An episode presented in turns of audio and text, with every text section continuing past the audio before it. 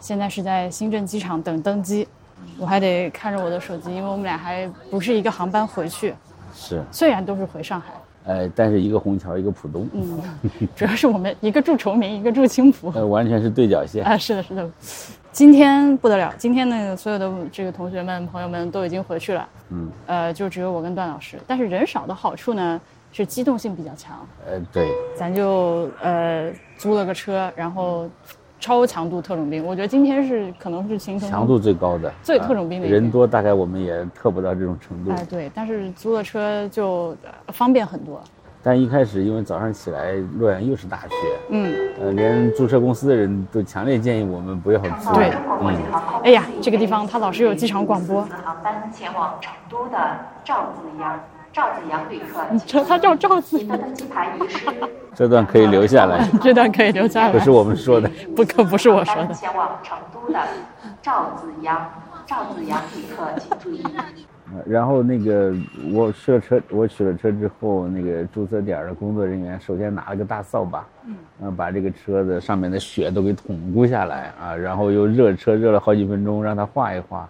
才敢上路。但但是嗯没问题，大家放心，我们一路都很安全，对吧？不然也不会有这期节目。是路上没有什么积雪，呃，没有，除了洛阳，其实就都还好了。呃，我们本来还担心，因为我们穿过嵩山，走了山路，呃，但是山路非常好，山上有雪，哎、但是山路非常好，嗯，今天我依然是麦当劳就是开始，然后呃段老师吃啥我就不管了，直接就是出发。第一个地方呢，先是去了二里头，哎、呃呃，二里头夏都遗址博物馆，简称夏博，这是官方简称啊，不是我们简称。官方简称夏博。这个地方咱就说，为了保护段老师，你啥也别说，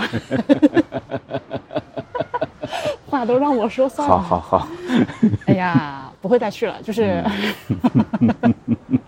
他首他首先那个停车场，呃，走到那个入口就死大死大的，还没有指示牌，我还是忍不住要说一下，没有能看得见的标志，也许有某种指示标志埋在地下，我们不知道。我们不知道。先绕了一大圈去游客中心问，问他说你往那边走四百米，我一听往那边走四百米，这不就是那天在那个什么古城 晋晋阳古城？对，对，呃，走过去发现正门，就是说你如果开车来的话，你会离入口要走很久，但反而可能是打车打到门口会好一点。或者你违章停车，停在主干道路边儿，然后走过来。对，然后进去之后呢，也是一个大的呀，哎呀，为什么要建这么大的一个博物馆？就它已经超越火车站，它是那种就是国际机场航站了。我能说话吗？啊，你说吧。空洞就是又空又洞，真的。从形式到内容啊，都是又空又洞。呃，呃内容，呃内容不说了吧，内容不说了吧。呃，我本来还想，其实有也有几点还不错的啊，说一说，然后然后呃不说不说不说，因为因为说完几点不错的，必然后面说几十点，所以不说了。嗯，呃，但是呢，我倒是挺推荐大家去 B 站上找许宏老师的那个频道来看一看。嗯，他是曾经的二里头的考古队的队长，在比较长的一段时间里，现在最近好像刚刚卸任不久。他他也写书，他也愿意做讲座，也愿意在 B 站上发小视频给大家看。其中呢，有一些视频就是他来介绍这个呃遗址。呃，博物馆和公园儿以及他平常的一些工作和生活的状态，呃看看那个就行了。其实真的不太必要如果你想了解啊一种强有力的叙述，一种强有力的叙事或者一种观点，嗯怎么样统治一批 呃古代遗存的，哎，我觉得可以到二里头来现场考察实习一下。啊，行了行了，别说别说了，擦擦擦擦，别别说了。然后我们这个博物馆出来之后呢，它后面还有那个特别大的那个遗址区，你可以去看，嗯，那真的是大的呀。因为因为我们找这个博物馆就已经走了半天，对嗯。呃，还走错了，对吧？一开始走到那个那个工作人员入口去了，因为也没有标牌，后来又绕了一圈儿，所以可能已经不太有耐心了啊。后来看到那么大的遗遗址区，就就就就敬而远之了。，圈就是走一圈没俩小时下不来，后面还有那么多安排，想想就算了。对，我真的是，他就是他这个，哎呀，这个博物馆是他就是，他操练我，他来这儿就是要一个军训的概念。还是我们就跳过这个地方吧，对吧？就就就就就就这样吧这样吧，哎，啊就这样吧这样吧。嗯，呃，从这里离开了之后呢，去了一个很厉害的地方。哎，对，今天是大起大落的一天，大起大落先把大落说完。后面就是起起起起对对对对对，去了一个照李二的说法是这一趟最值得看的一块碑，呃可能一半因为他还没看成，是吃不到的葡萄当然永远甜。升仙太子碑，嗯，据说是传世唯一武则天手记刻成的一块碑。当然，光是你别的可以不用知道，你光是知道这条信息，这个东西就已经很厉害了。就已经很厉害了。呃，当然，大家可以很轻易的在网上搜到这个碑的全文，呃包括它拓片的图像。呃，这个可能就是现场去看的意义在后面这些东西。哎，对，首先我们去呢，呃，就担忧它不开门，去了果然不果然不开门。嗯，而且呢，所谓不开门呢，就是大家想象一下，就是很多村子啊，然后中间荒郊野地，荒郊野地里面有个小山包，那个小山包尖上就是这个碑。人家不是荒郊野地，人家是人家是那个麦田，啊，麦田，麦田，嗯。麦田，是是麦田中间一个山包，山包上呃，对对对，它有一个迷你小道观，然后一个碑碑亭，碑亭后面还有个天文台，就这个组合非常的神奇。哎，是的，废弃的天文台，废弃的天文台，对我管它叫红岸基地。然后我们就是呃开到这个山包正对下面一个红色的院子，我以为这个是这个因为导航也这样告诉我们。对是入口，然后它就关着嘛。本来段老师说行了算了，到下面外面看一眼就可以了。对对对对我不死心，我想爬进去，然后选择了一条事后回看非常搞笑的呃，路线。充满了荆棘的道路，这是字面意义上充满荆棘。字面意义披荆斩棘，我从一片麦田里面走过去，然后顺着那个墙根和土坡的那个一个墙扒墙角，对，手里拽着那个树桩子，嗯，图这叫什么 free solo 爬上去的，而且爬的过程中还拨开了很多树枝和荆条，对，而且那个麦田里的雪刚刚融化，全是泥。然后爬了进去。爬进去之后呢，先是来到这个小道观门口，又过不去，又爬了爬了一座呃，小栏杆，栅栏，再爬进去之后就开始要上大台阶。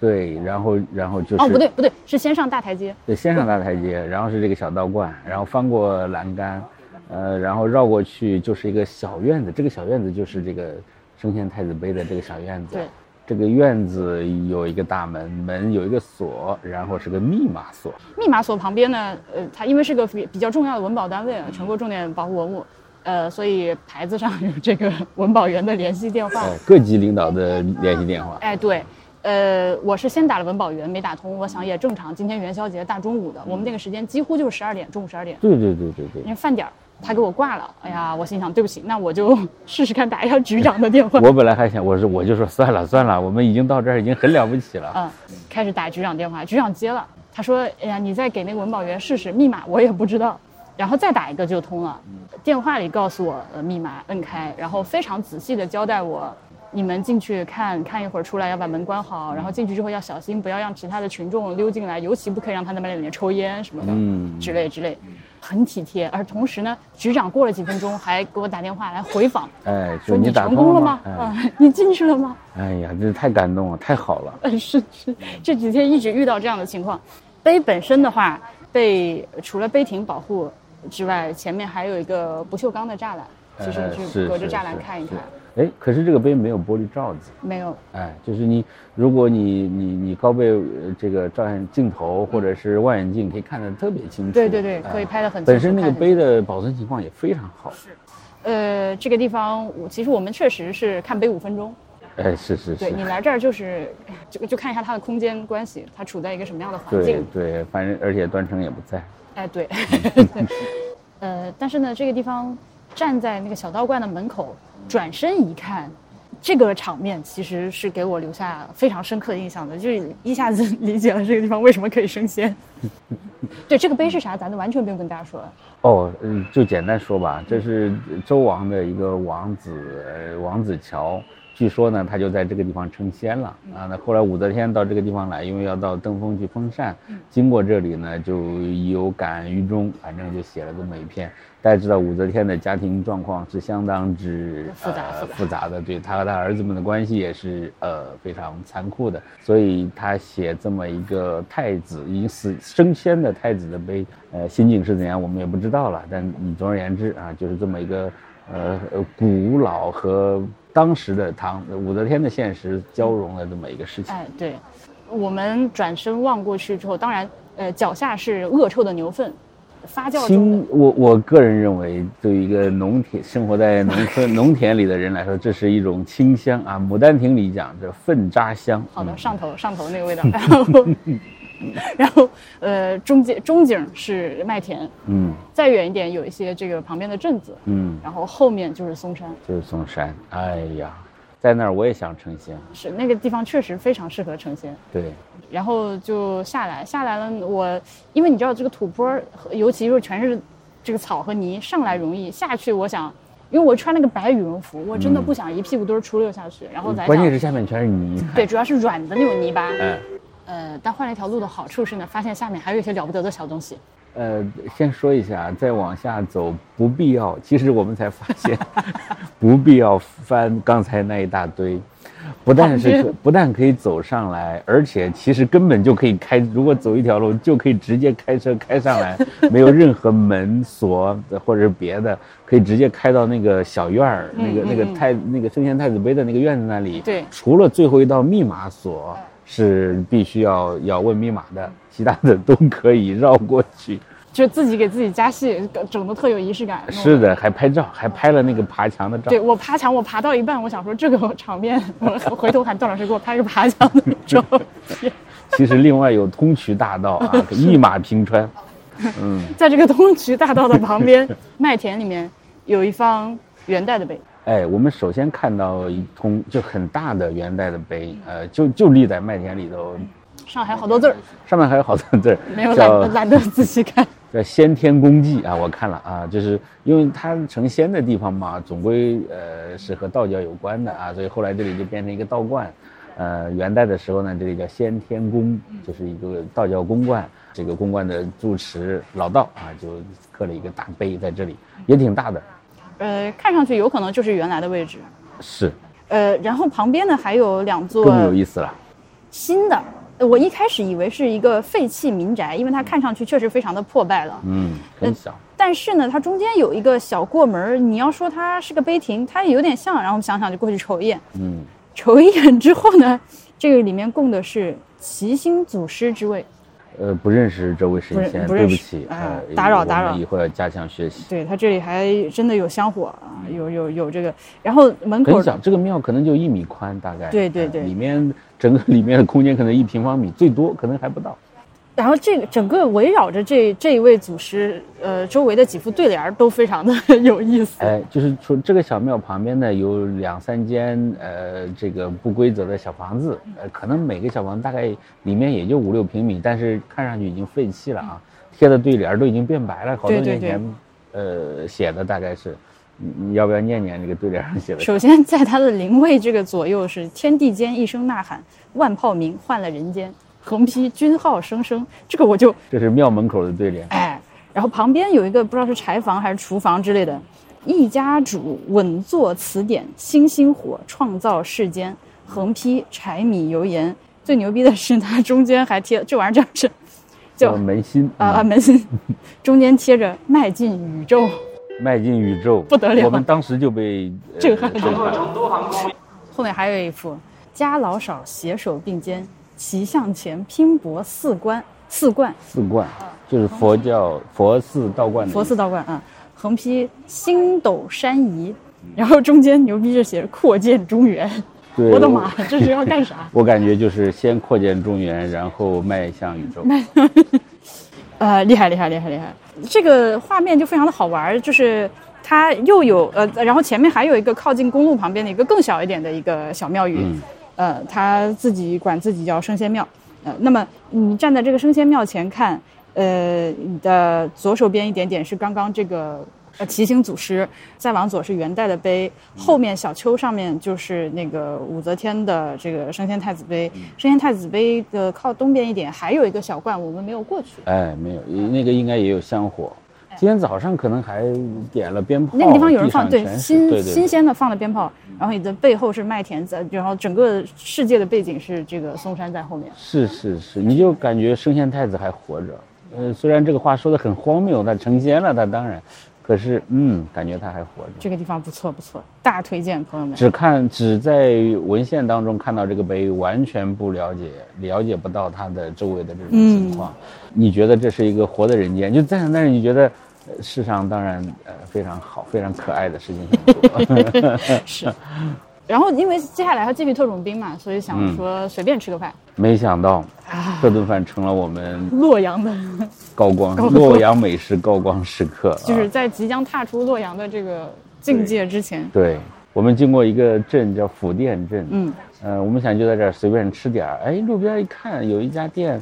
呃，还不错，也不小啊。桌子上放着那种筷笼子，我们就觉得这个地方可能呃比较对味儿。对，反正就是好好吃的饭店，它有一种气场，有一种气场，你一看就知道，就能接入差不了。对，它叫洛大众，这名字起的有点奇怪。洛阳的洛，大众点评的大众，洛大众。原汁牛肉汤、牛肉烩面。嗯，大吃一顿，点了汤，点了烩面和一个凉菜，还有一个蒸碗。蒸碗叫卷尖。就是其实全国各地都有类似的这种菜哈，就是把鱼或者是肉啊加面粉，然后搅碎了，然后把它蒸熟啊，或者外面刷上蛋皮，或者用豆皮把它卷起来啊，就类似这种。河南的叫卷煎，啊，就是把这些东西切成片，然后再做成扣碗蒸一下，好吃，每个都好吃。呃，其实我们很简单，点了一个这个扣碗，然后平常这小凉菜、素菜拼了一一个盘子，嗯，然后一碗刀削面。本来已经够了，然后我看那个墙上贴的全是他们牛肉汤的介绍，而且每桌都在吃牛肉汤，每桌都在吃牛肉汤。我又点了一碗十块钱的牛肉汤，哎，这个一下子扭转了这个洛阳食物的对我们留下的印象。是我感觉我们也不知道是我们运气好，还是洛阳美食运气好。我想说是沾了生鲜太子的光。感谢生鲜太子，感谢生鲜太子，感谢生鲜太子。接下来就是我们的那个路线。如果在地图上看，就是从北往南，呃，从西北到东南的方向，整个穿过横穿嵩山，路上非常的，还不能这么说，因为刚开始走的时候呢，嗯，婉莹去看机场大屏了啊，我来接着说这个，我们下一站呢要去这个奇姆阙，这个是我一直都想去的地方，呃，去奇姆阙呢就是要横穿嵩山，对。但我想说的是，其实我们在那个快到升仙太子碑的时候，就是那种一条大路的尽头，突然嵩山出现，对吧？我也拍了，但是那个画面呢，就不如华山好看。呃，然后呃，我心里立刻就开始比，对不起，我就觉得，哎呀，还是 还是我们华山颜值党这是。哎，对对对，但是后来一直开到哪儿呢？就是我们其实经过了少林寺门口。少林寺门口有个大和尚合十的一个雕塑，哎，达达摩祖师啊，那那是达摩祖师吗？呃，应应该是吧，不然少林寺门口还他怎么是一个武僧的造型？呃，那相传少林武功就是他，不知道我瞎说的，如果不是他就总之就是在那个雕塑面对着的那个山，突然间气势为之扭转。对婉莹的这个观感马上不一样了。哇，开始就是在前面呢，都是属于，毕竟是属于可能鱼脉前菜，这一下子主要的这个山区出现了主峰，帅气帅气，呃，还是不愧是不愧是五岳之一。对对对，中岳，甚至我们还经过了中岳庙，但是没有进去。没有进去，我们觉得不跟端成没跟我们一块儿，我们就不去了。不了不了，呃，然后中间去了 这个呃奇姆雀。对。啊，这是下一个站，它本来是一个收费的景点。是的，但但是这几天呢就封闭，可能是因为下雪，我想啊，不知道是因为什么，可能是因为下雪啊。不过呢也能走进去，所以我们就走进去了。怒省一百元。是是，可是里头很多人。对，就是它不开放，但它里面充满了人。那它其实主要是那个什么不开。那个奇姆雀，因为奇姆雀它有一个房子把它罩着，呃，这个房子本身锁着门，呃，而且这玻璃呢都是毛玻璃，看不见，根本啥也看不见，啥也看不见。但我本来以为那就那就说明来这儿这个最重要的东西没有看着嘛，嗯嗯，呃，我就准备走了，结果呢说段老师说要不往后走走看，然后就是嵩山给我们的第二个震撼，嗯，就是奇母石，对，其实奇母雀呢是，呃，为了。这个祭祀其母石的庙的门口，哎，对，庙没了啊，只有这个阙留下来。但是它这个真正的祭祀对象是一块巨大无比的石头。这个石，而且就是决定要修这个庙来祭祀这块大石头的是汉武帝本人。哎，是的，所以我们不能说这是个假景点啊。对，我们实际上来到了汉武帝本人 来到过的地方。对，嗯。朝着中国南方。哎呀，算了算了，不录了，回去再录吧。行，好，这太就是一句话都说不完。那咱们现在就是，咱们现在是已经各自回到家，并且休息了一天，对对对，大睡一场，缓过来的劲儿。同时，我昨天晚上睡觉，我还梦到华山了，你看看，而我只会梦到我的无花果树。这是真爱，是真爱。我梦到后来雪晴了，然后我们站在那个西岳庙门口的那个广场上，眼前一座巨型的大山，哎呀，哎呀，梦里什么都有。梦里啥都有。哎，然后有两个好消息，一大一小。嗯小的好消息呢，是在咱们更新的这几天里面呢，博物志在小宇宙的订阅上终于过了十万。撒花，但是这其实是 也一方面赖我，我也没有好好去宣传小宇宙账号，所以其实呃说起来是一个做了很多年的节目，但是呃龟速涨订阅者。但另一方面呢，哎，对我也知道我们很多朋友其实还是。呃，因为我前面好多年每一期节目开头都坚持不懈的跟大家说要在泛用型播客客户端收听本节目，对吧？那我也知道我们还是有很多朋友其实是在呃什么苹果呀、Pocket Pocket Cast 啊、Castro 这种，呃是，你呃朋友们，我我没有忘记你们，好吧？咱还是老铁。这个主要还是沾了段老师和同学们的光。哎，可不是，可不是，我们沾光。然后大好的消息是，呃，这一趟回来，从去年八月份养到现在的鸡终于开始生蛋了，我老母亲眼泪流下来，从此过上了有蛋吃的生活。从此过上了可以摸蛋的生活。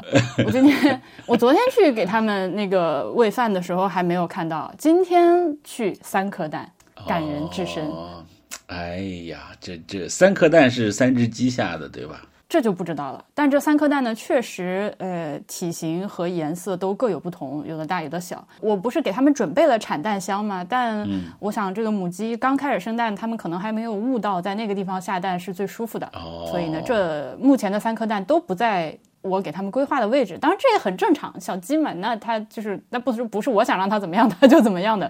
还需要个摸索过程。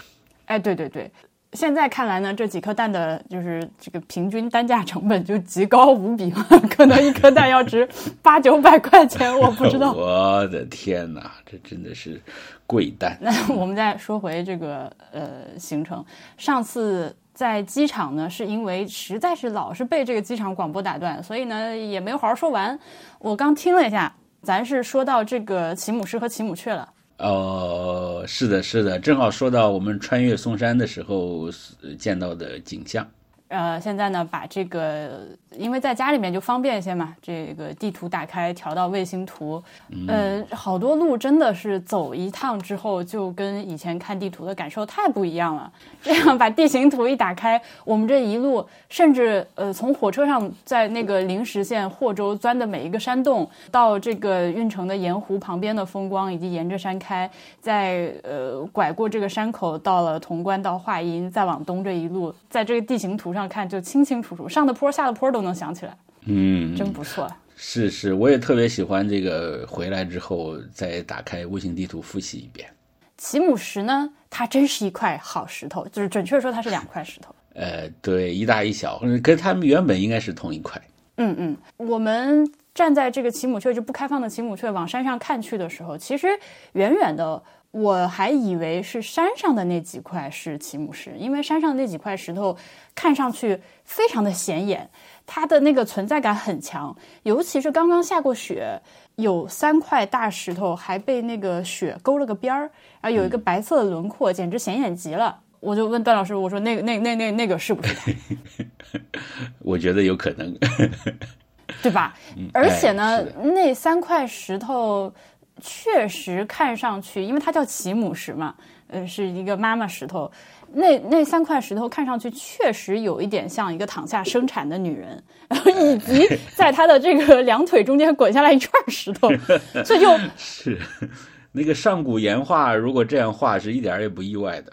哎，对对对，所以让让人有点摸不着头脑。本来我就不打算去了，那还好，段老师说还是过去看看吧。好像那个就在下边被树挡住，哎结果爬上那个台阶，从亭子旁边往右一看，果然那石头出现的一瞬间都是嚯的一声，因为真的是巨大的一整块。巨大，非常突兀的出现在面前。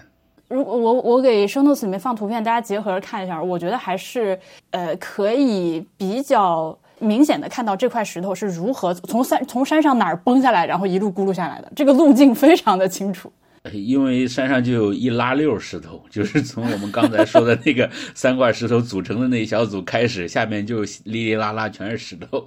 对，而且甚至在这一串石头的上面有一个很呃，对于山来说很新鲜的一个断面。哎，是是，嵩山这里有呃以这里命名的这个地质运动就叫嵩阳运动，这里同时也是国家地质公园啊，所以它的地质确实是非常有特点。那说起来，我们今天看对于山来说比较新鲜的断面呢，这些石头也至少是汉武帝之前就咕噜下来的。肯定，当然了，当然了，地质时代嘛，对于相对于地质时代来说，人类的历史不值一提。但这种感觉还是有点神奇。那这块石头是个啥故事呢？说实在的，这个故事我我我看完了之后，我觉得还有点不太说得通。就是，张老师，你要不要跟大家先说一下这是块啥石头？呃，这这个故事呢是夏夏雨的太太，据说啊，涂山氏，呃，说大 禹太太这种词语。呃，大家有没有看过那个故事新编里头有一篇叫《离水》？呃，我非常喜欢，讲的就是大禹治水的故事。它里面，呃，就用太太。整整部故事新编里都用了好多太太，我也受感染。说那个呃大禹呢治水的时候呢，他其实晚上是是这个，呃化成这个大黑熊啊，然后来拱那个山，哎开路啊。但是呢，他不能让他太太知道。呃，但是有一天晚上呢，他在那拱啊，拱的那个石头呢就崩了，嘣嘣嘣嘣。然后这个他太太呢就就听见外面动静太大，就出来看。一看呢，发现她老公其实是一头大大熊，反正怪兽东西，她就她就非常羞愧，她当场就石化了。它就变成了一个 literally 字面意义上石化，石化，对，它变成了个石头。然后夏雨呢，看见他太太变成石头了，这时候他太太还怀着孕呢，他就跑到这个石头这边敲敲敲，就说：“呃，那把我儿子还给我啊！”然后这个石头砰就崩开。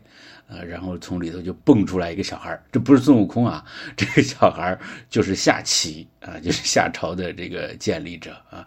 所以为什么这呃我们看到这个石头呢？实际上是两块石头，就是它是从一块大石头上面崩开了一块小石头，呃，好像就像肚子张开了一样啊，这种形状。嗯，我就问问大家的拳头现在硬了没有？这个故事里面。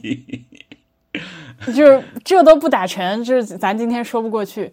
First of all，这里面点实在太多了。老公变成一头熊，就随他去呗。为什么要羞愧？为什么要给这个女人编排出一个羞愧难当、转身逃跑的故事？就是啥好羞的？明明就是害怕，或者就是，或者是就 whatever，你自己去去拱拱石头吧。然后他就逃走，并且变成了一块石头，就让我很不爽。就凭啥？然后这个。大禹过来了之后，也不是关心一下老婆，哎呀，你咋变成个石头了？我哭，哎呀，我的老婆，你就说，而是你把儿子还给我，什么呀？这是什么烂故事？我真的无语了，好吧？呃，是是是，呃，但它是非常有意思，它是一个被想象成一个生育场景。呃，所以我觉得这里头确实非常，呃，有有重要，而且它不是一个民间的传说，就是村里人就这样想象，而是官方认可的。汉武帝在这里修了庙的，是官方认可的一个呃模拟的生育场景啊。当然，它背后的观念像婉莹说的，跟我们今天非常不一样啊。但是官方认可的作为祭祀对象的，而且连皇帝都亲自。呃，祭祀的这样的生育场景恐怕还是不多见，呃，所以婉英在那儿在那个两块石头中间拍了一张照片，我这个非常喜欢啊。我我当时的心理状态是：你给我走开，走开，滚滚滚开，滚开！什么什么什么起？我走开，就让开，放着老娘来拍张照。呃，对，虽然说这个故事引起我极度的不适，但这个石头它真是一块好石头。那天正好在化雪，就元宵节的那天。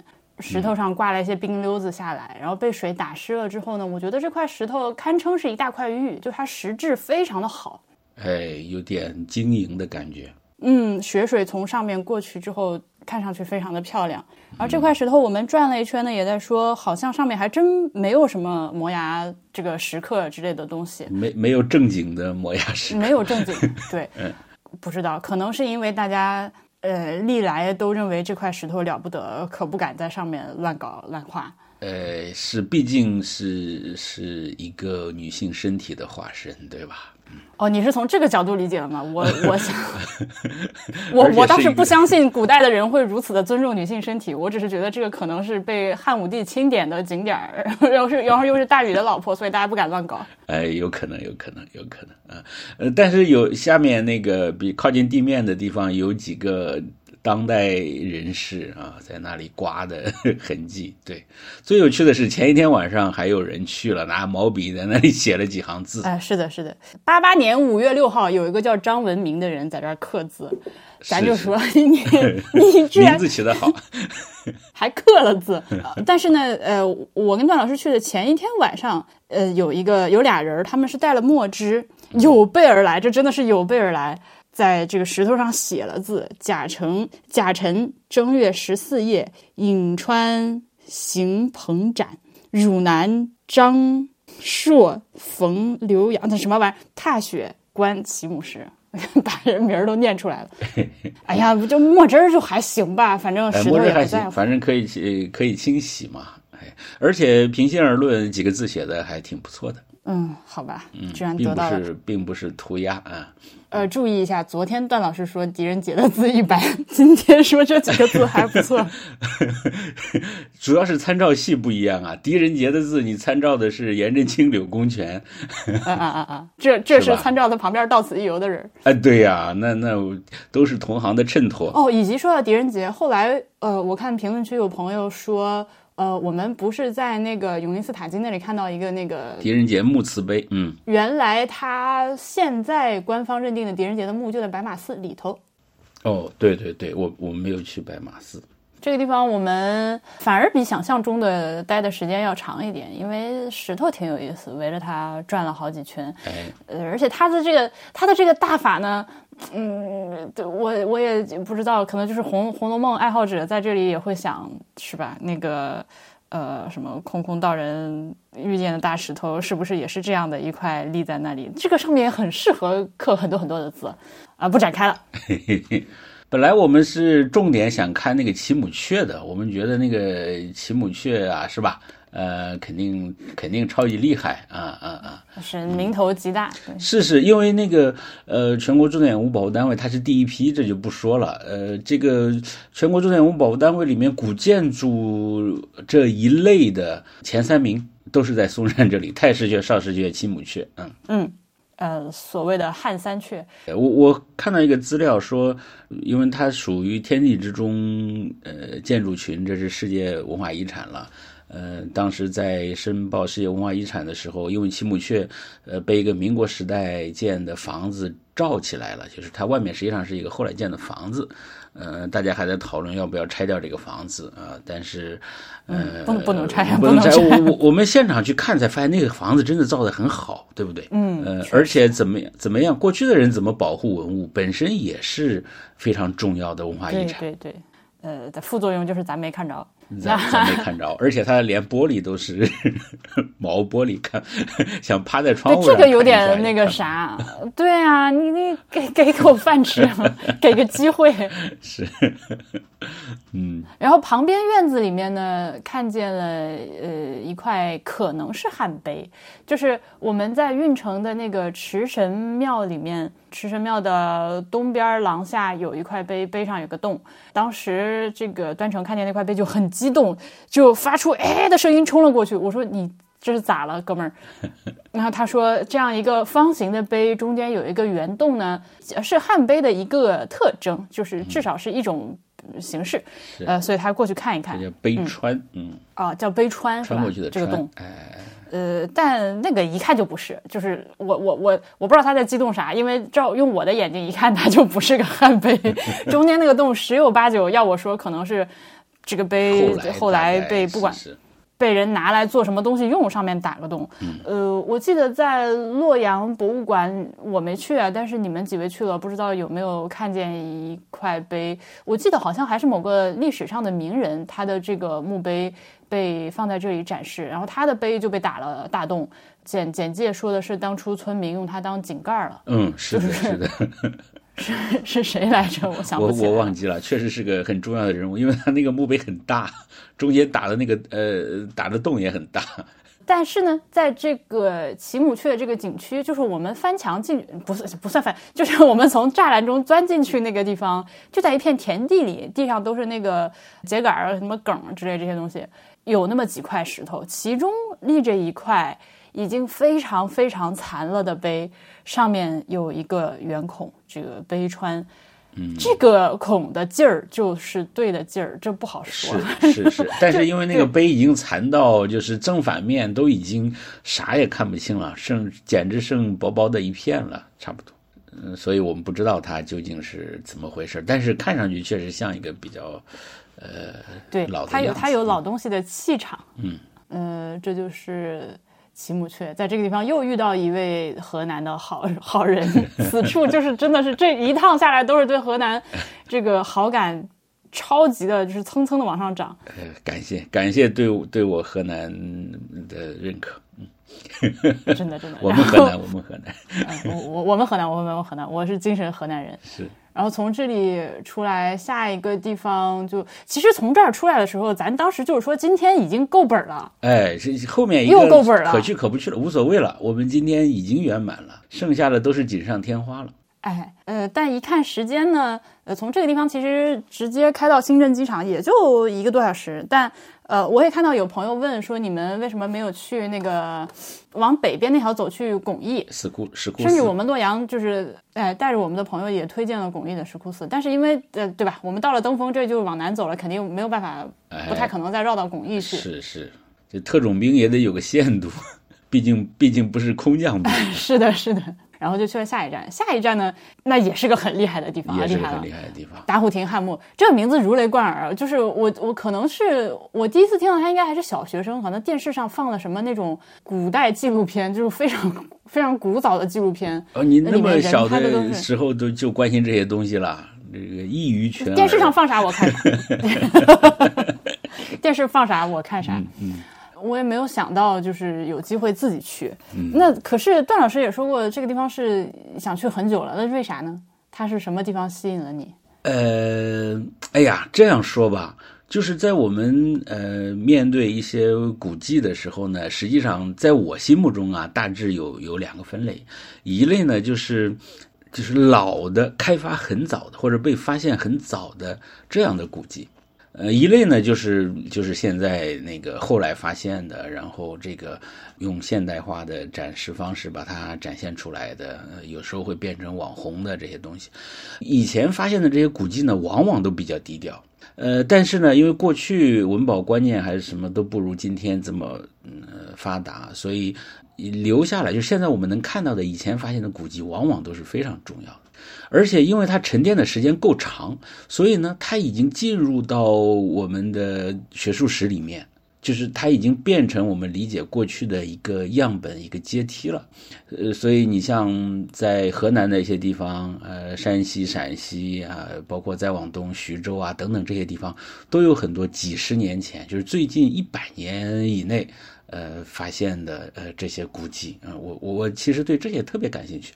这些古迹呢，一方面它有一个特别长，它有一个它自己历史的它自己的历史，对不对？另一方面，它发现以后也经历了一个比较长的时间。那它在发现的时候，怎么样被找到，怎么样被打开，然后呃，当事人看待这些东西的，比如说七十年前的人看待这些东西的方式，和今天可能就很不一样，对吧？然后大家对他的展示，对他的理解，哎，它形成了另外一种历史。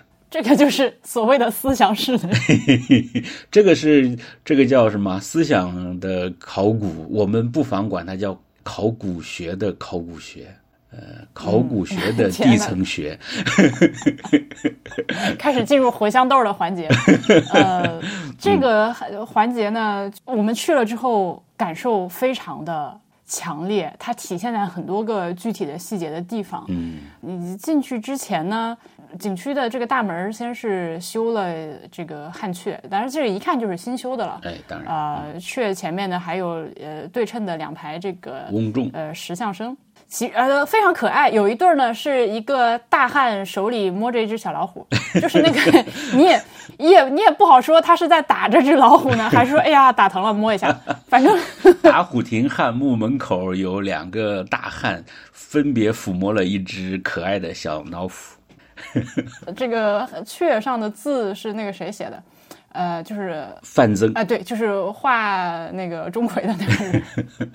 然后进来之后呢，以为不开门，因为他锁着，因为他锁着，但还好，旁边有一个大哥就从这个售票小窗口里伸出脑袋。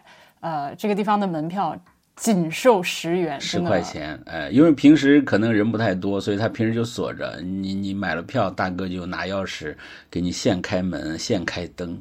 对。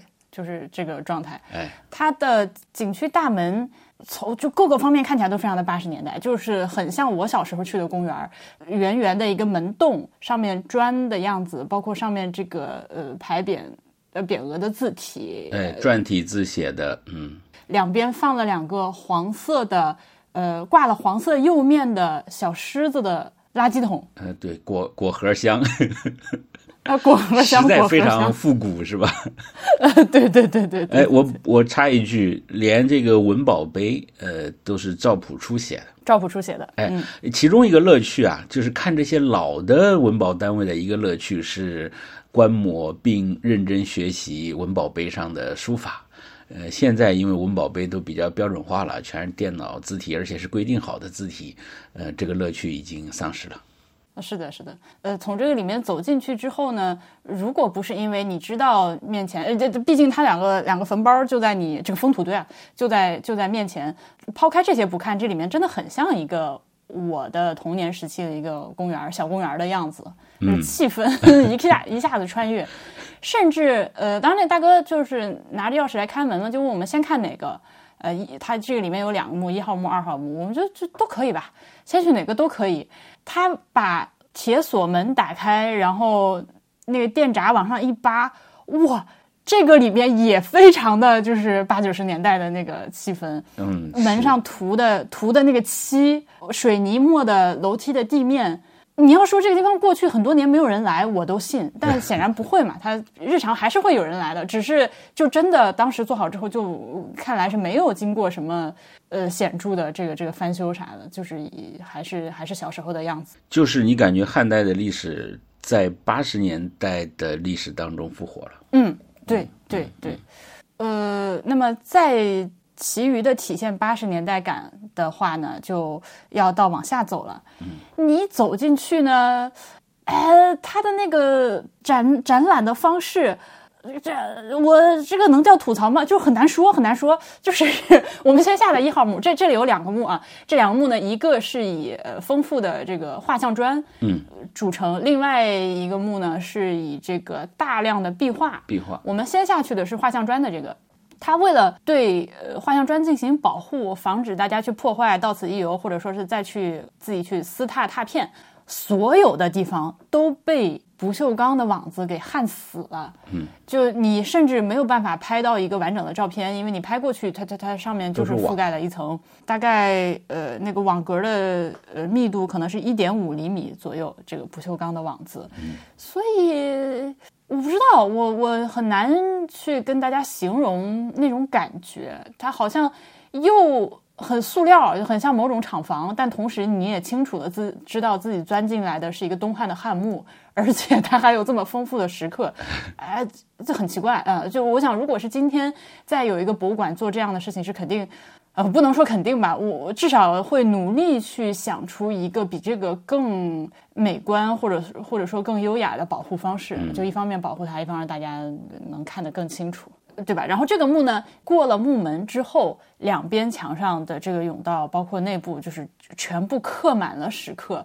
我后来看了那个，感谢可达给我发的那个考古报告，我看完了之后发现，它现在这个黑色就是。当初那个踏的，而且应该就踏了那么一回，只有人物画的人物和一些花纹的地方上面是黑的，所以呢，你一眼看过去其实有点吓人，因为本来这些石头呢，它就是这个青石的颜色，由于当初做这个考古发掘的时候需要对这些石刻进行踏取，所以呢，给有花纹的地方上了黑色的，我不知道是墨汁儿还是油墨啊，踏过。那么你一眼看过去呢，这个墙上全都是那种就是黑影幢幢的感觉，就是 一 黑色轮廓，一个一个的他刻的人全是呃黑色的轮廓，呃呃，一方面特别醒目，呃，另一方面，嗯，对，也引发你联想。有些鬼气。呃，这个地方确实是不太，你要说让我一个人下去，我可能下去，我大着胆子能下去，但待两分钟我就想逃出来。这个毕竟是现开的灯，呃，不是是是是，感觉里面这个里面的丝毫没有人气儿，这个空气都是冰冷冰冷的。然后你再想想这个地方，当然除了盗墓的人下来之外，在漫长的时间里面都是啥也没有，就就想想还挺吓人。嗯，那这个墓啊，能说到的地方就太多了，是吧？它这最近好像我听段老师说，呃，又把它里面做做豆腐的这个壁画给拿出来。呃，对，因为这这这个画像砖墓呢，它最知名的呃一幅就是有一个有一个劳作场景，呃，这个过去呢，大家觉得这是做豆腐。这个豆腐到底什么时候开始做呢？关于什么淮南王刘安的传说啊，这个也没有根据了啊。大家觉得可能没有那么早，啊，但是这个呢，因为是东汉的，所以已已经是非常早。如果它是的话，那么它就是最早的。目前来看，但是也有一些学者持不同意见，觉得可能它就是做酒的吧？哎，不，并不见得就是做豆腐的。因为确实，嗯，它不是那么的清楚明确。这里的画像砖呢？嗯，它的刻法就是你你你进来之后，可能要观察一会儿才能看明白它是怎么刻的。就它刻的特别特别浅，这么说吧，就它不是一个浮雕。哎，它是先用那个好像平刀，然后铲出一个轮廓，然后再在这个轮廓里面呢刻线。对，嗯，这个线我看考古报告上说还不到一毫米深，嗯，就是很浅很浅的。刻画的一个印儿，就类似于拿你你拿个小刀在课桌上，就是就是那种深度。所以如果不是对它进行踏取的话，确实很难看清楚这个鼻子眼睛都在哪儿。是，所以进来的时候也也愣了好一会儿，而且它的这个刻法也导致我，如果不是离近了好好看的话，其实比较难以欣赏它的这个美在哪里。嗯，我不知道您有没有这种感觉，就是它看上去太太随便了，好像刻的很一般、很普通的样子。但呃，你真正看一会儿，尤其是结合着这个拓取的这个拓印来看之后，你就发现他对人物的这个神态和动作，尤其是在我们过了第一道木门大门这个左右两侧甬道这几个人他们的构图、他们的这个动作和眼神之间的勾连是非常生动的。是，只是他的刻画非常的浅，然后你一下子让你摸摸不准他这个到底要咋看。是是，所以你比如说你在看那个考古报告的线描图啊什么之类的，就会呃更有感觉。呃，另外一个呢，就是他呃在仍然在现场，所以跟你在博物馆里看到也是完全不一样的。对，你你站在这里，你感到你的四面八方全是这种刻满这些画的石头，呃，那种还是比较直观。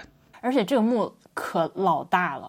老大了，就是我甚至说，即使是给活人住，也是一个挺大的地方。对，对，那客厅那宽敞，进进去的不得了，是，而且很深。嗯，我们到这里呢，就看到了，呃，因为前两天不是在那个古墓博物馆嘛，洛阳古墓博物馆，当时我们说看到很多在博物馆里面展示的这个墓室门口有那种看起来比较标准的。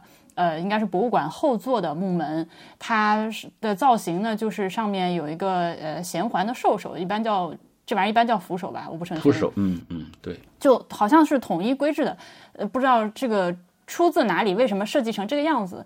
那其中的一个可能的来源呢，就是到了这个呃达普廷汉墓之后，发现哦，原来这里的木门真的就是那样。可能参考过这里，嗯，可能参考过吧，反正和那个博物馆里的非常非常的相似。呃，这里的达普廷汉墓的墓门因为保存的非常好，我们甚至怀疑他是不是后来做的，还专门去问那个那个大哥，嗯，他说，毕竟盗墓贼不是从木门进来的，所以没有破坏它。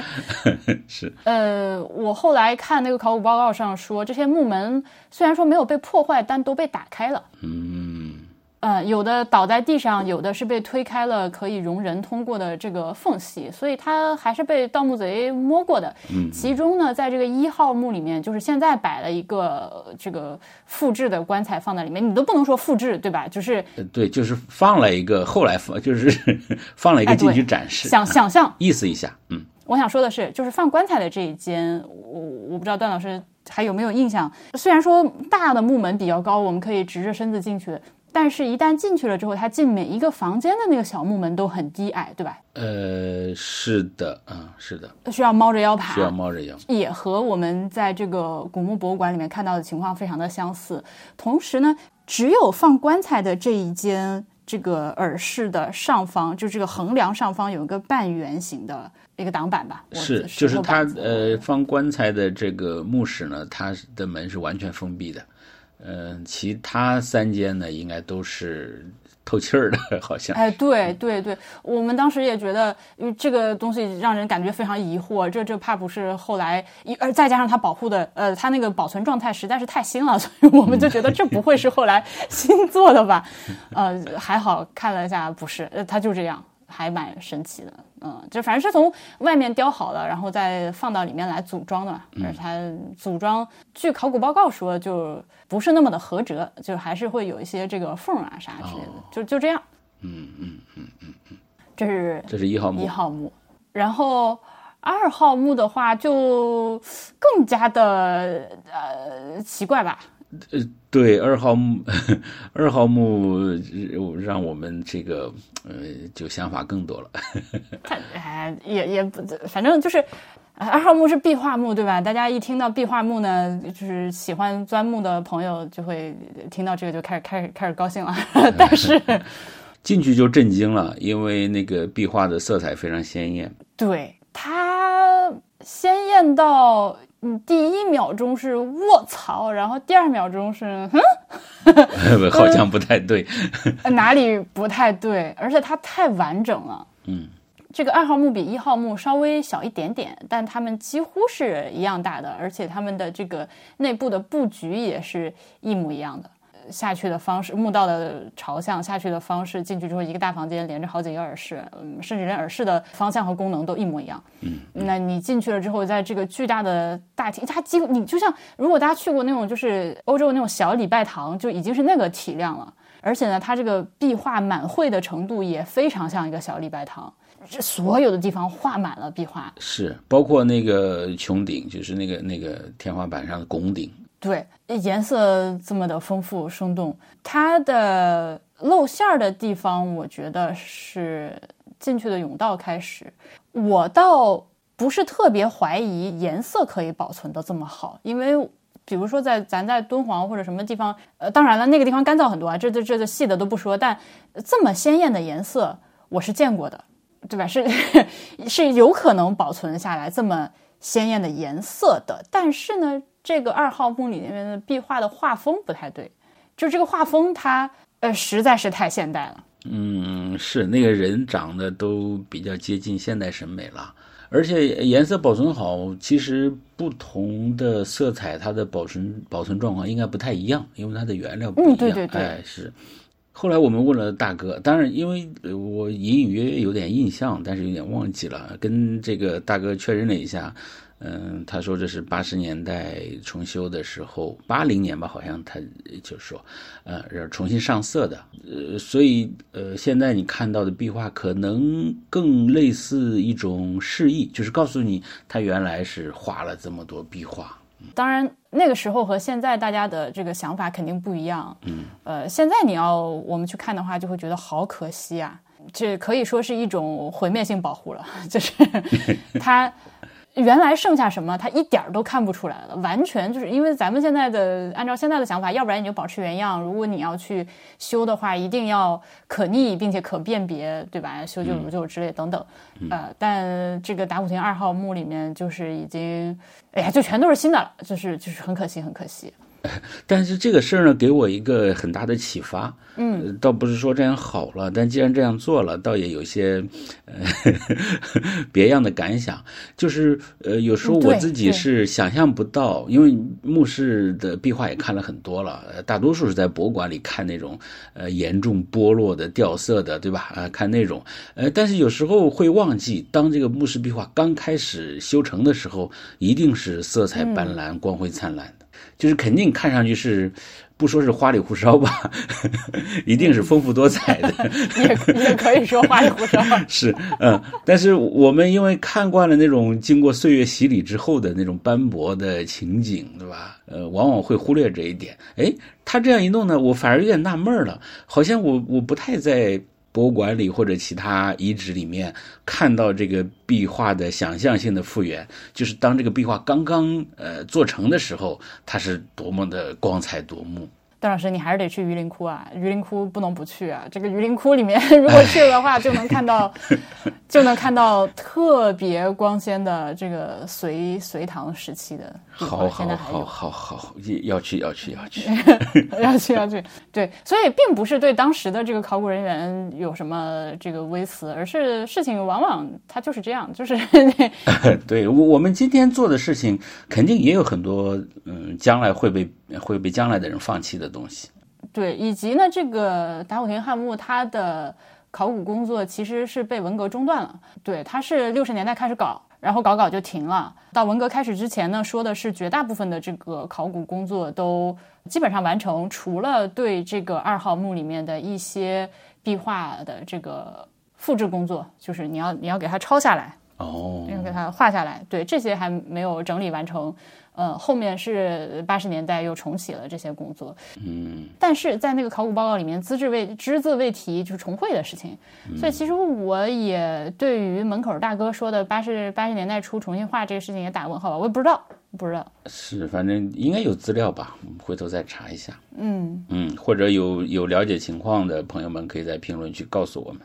但但这事儿给我一个给我一个深刻的教义，就是当我们面对一个古代的遗存的时候，无论是遗址还是文物，我们都觉得我们在直接面对历史，是吧？其实不是，我们是在经过一个中间人的手和眼光去面对历史的。这个中间人可能是历代收藏它的人，可能是考古的人，可能是做展陈的人，就是我我们。虽然那个东西就在你面前，但它其实已经经过一层改变了，嗯，甚至多层改变。太对了，我想起那个陈丹青在讲那个徐显秀墓的时候，他那个时候他真是面儿大运气好，呃，是下到这个墓里面拍了那个。片子嘛，好像叫《线条的盛宴》，在看理想的 App 上，顺便再推荐一下戴老师在看理想 App 上面的《白银时代的旅行史》。我我们这个呃，感谢感谢，我都忘了这事儿，是吧？你看看，我们这次日更节目，每每一期我都会在评论区挑出一位朋友，呃，送你这个节目的兑换码。但现在我在养肥一下，我觉得现在评论还不够多。好，啊，再养一养，再养。好，再说回那个那个片子，一上来呢，它其实花了很多。时间讲一些有的没的，呃，甚至和西方的壁画做对比等等。那其中呢，他就有一个说法，是我以前没有这么想过的。他说：“你看这些，就徐显秀墓里面的这些北朝的壁画，多么的新鲜！他们是因为是这个地方是两千年发掘出来的，他们是零零后。”呃，他们如此的年轻，如此的生动，一洗我们之前对于这个壁画，不管是中国古代的墓葬壁画啊，或者是石窟壁画，或者是西方的那些已经看惯、看腻了、看累了，就大家都已经聊透了的那些壁画，然后一下子就很新鲜。我之前倒真没有从这个角度考虑过这件事情。不过呢，我不知道是受他的影响，还是我自己的感受。就我在徐显秀墓看到的这些壁画，确实像这样风格的东西以前没有见过，然后就。就看得看得很入迷，而且我很喜欢那种飘洒的状态，而且它的这种线条非常精准的这种写意的样子，又和敦煌不太一样，真不错，还是推荐给大家，有机会要去看一看，感受到时间的魔法。嗯，是的，就是北朝的东西也可以是很年轻的。嗯，而打虎亭汉墓可能就是比较老的。总之，这个拿这个，我们因为这一行既看了这个徐显秀的，又看了这个的，呃，对比下来，真的觉得还是我我们自己的想法有一点点进步。嗯，对我我不敢说实话，我只能说希望是这样的。从这里出来，那就真的就去机场了。新正，本来其实我们还想去一个地，如果时间允许的哈，哎，锦上添花，花上再绣个小蜜蜂啥的，嗯，本来我们还想去镇韩故城。就是原来郑国，后来是韩国，它的那个都城的城墙遗址保存的非常之完好，就相对来说保存的非常之完好了。我之前去过一次啊，大家都听过那个孔子丧家狗的故事吧？啊，就孔子在郑国东我没有哎，我不懂，我来来来没文化，来你快讲一下。不好意思，这个孔子周游列国，然后来到郑国呢，在郑国的东门跟他的学生就走散了，呃，然后他的学生就到处去问啊，有没有见一个什么人啊？别人就说，呃，东门那儿站了一个好像丧家狗。呃 上面先说了几句好话啊，什么什么啊，夸了几句，然后说，但是神情像是丧家狗啊。这个学生呢，呃，找到孔子就跟他学啊，说人家说你什么什么，孔子说那夸我的话那都不算数，但是呢，丧家狗是真的啊。那这个这这个这个郑韩郑韩古城的这个东门，就是东边的那个缺口，好像后来做了一个标记，就是孔子周游列国在这里啊，丧家狗的故事，呃，就发生在这里。这件事情，我的心得体会就是说，有事儿你得说呀，有事儿你得反复说呀。就是 像这种事情都能被写下来，被你们知道，被我们现在还能立个牌子，孔立个牌子，孔子被叫丧家犬畜，这就说明当初他身边绝对有很多什么类似李二这样的人，就一个事情反反复复跟你说一万遍，就是说到所有人耳朵长茧，就是确保李二不在了之后，他身边所有的人都记得李二当初说过一个什么什么样的故事。呃，不然我老师不可能的名言留下来嘛，我老师的名言说“名师出于高徒”，就是有一些学生就反复的在讲老师的故事啊，呃，学生那个那个有出息了啊，老师呢当然出息就会更大，对，所以 每一个成功的学者背后都有一都有一个或者一批呃成功的八卦创作者。好的，没有八卦的大师，绝算不上真正的大师。以及我我第一次听到这个故事的时候，其实我脑中出现的是那个周星驰的电影《大话西游》，哦，他好像一条狗像像一条哎，狗？那个也是在城门上说的。哎，对呀、对呀、我不知道他是巧合还是他也知道孔子的故事。是城门和狗有很多故事呢。呃，李斯，呃，被腰斩的时候就跟他儿子说，他说：“哎呀，呃，现在我还想和你牵着黄狗出上蔡东门去打猎，这种事情以后永远不会再有了。”嗯。嗯这个这个上菜的这个东门好像仍也有一只，我印象当中啊不一定准确，哦，李斯腰斩处还是李斯牵狗处？好像没有这种标记吧。他他年轻的时候 带着他儿子 在那儿打猎啊，大概是。哦，也是啊，因为他那个城门就在那，所以非常的明确，就类似我们去了齐姆什，你就可以很清楚的知道现在这个地方汉武帝他他来这儿溜达过。哎，对呀，对呀。其实郑韩故城，你想一下，呃，张良，呃，他们家就在就在这儿，对吧？呃，韩非子他们家、呃也在这儿啊、所以还是对，虽然没有任何遗迹，但是你想一下也是挺过瘾的。呃，说这说起来，我们最后一天因为是这个开车 road trip 嘛，在路上就经过了很多虽然没有遗迹，但是名头实在大的不得了的地方。就 你要不要把那个公路标牌的照片放上去？呃可以可以一个标牌这边写着禹州啊，那边写着什么尧王城、尧山，尧山，呃，然后旁边一个轩辕丘，对吧？再更远一点是商丘啊，都是这些地名。啊、天呐！我我们路上在这个盘山道上经过，还经过一个呃一个也不知道是一个小区还是一个村，叫轩辕新村。我我跟段老师就是直呼好家伙，这这好家伙！我们看那个旅游图，在新密，就是在这个打虎亭汉墓不远的地方，还有地图上标的啊，齐伯故居啊，齐伯就是跟皇帝对话，发明了医学的那个人。不呃不得了，这这这真是来到了呃所谓的天下之中。关键是这个地方它故事流流就是所以以后我们还找机会再看看这里的其他。一定得出来。我这次没有去济源，现在越想越那个啥，对吧？尤其这个是李二，呃对呀这个特想去的地方，对不住心疼李二。可是呢，嗯，这趟也反反复复，就我可能。我不知道是因为是年呃 我年轻，然后段老师师长我几岁，还是怎么着？我觉得我还是比较呃比较在意，就是没看着。我已经完全看开了。我的、啊，对吧？我我一直在哼唧，说这个没看着，那个没看着，哎呀呀呀！然后每次婉莹在哼唧的时候，我总用一句话怼她，我说：“我觉得这世界上没有什么地方是非看不可的。”就是旅行的人的心态还是有挺大的区别。是的，是的，是的，是的。就像我们反对博物馆把文物分成三六九等一样，呃，我也不太喜欢把遗迹分三六九等。我觉得哪个遗迹都有它背后的故事。那我还是再修炼修炼吧。我是 这趟还没到家，已经开始琢磨着下趟去哪儿了。还是好好的先照顾好咱的鸡。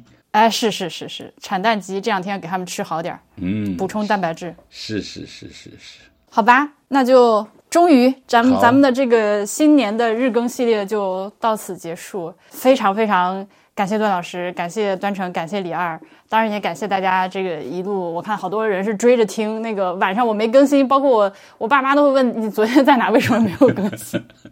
我说你们是要累死我吗？婉莹特别辛苦，因为她大概没有被我们这样折腾过。呃，这个日程路线都非常的随机，都非常的随意。经常是吃早餐的时候，大家忽然想，哎，今天去哪儿呢？还没有商量。但是呢，一旦吃完早餐，就开始特种兵的一天。呃，然后就马不停蹄的这儿我我们之前不管是跟汉阳一起去东北呢，还是就是在汉江，或者我们去贵州，都是这么特种兵。但是呢，通常如果是这样，每天要日更的话，我的主要任务是做这个日更节目。白天的行程啊、开车啊、吃饭啊、路线设计啊，都有人操心，所以呢就没有这么累。这一次呢是啥都得 考虑，车也得开，所以就就尤其累。婉莹同时也是我们的带队。嗯，是的，是的。好啊，好啊。那就那就下次再请段老师来博物志吧，或者我们也可以在别的节目里面再出现出现。是是是是是啊，大家多多出去玩哈，嗯嗯，祝大家今年这个 五运昌隆，不是呃出多出去玩，玩的玩的开心，玩的好，路上都像我们在河南这样遇到这么多的好心人。是的，吃的好，玩的好。好，那就再见，感谢大家收听，拜拜，拜拜，拜拜。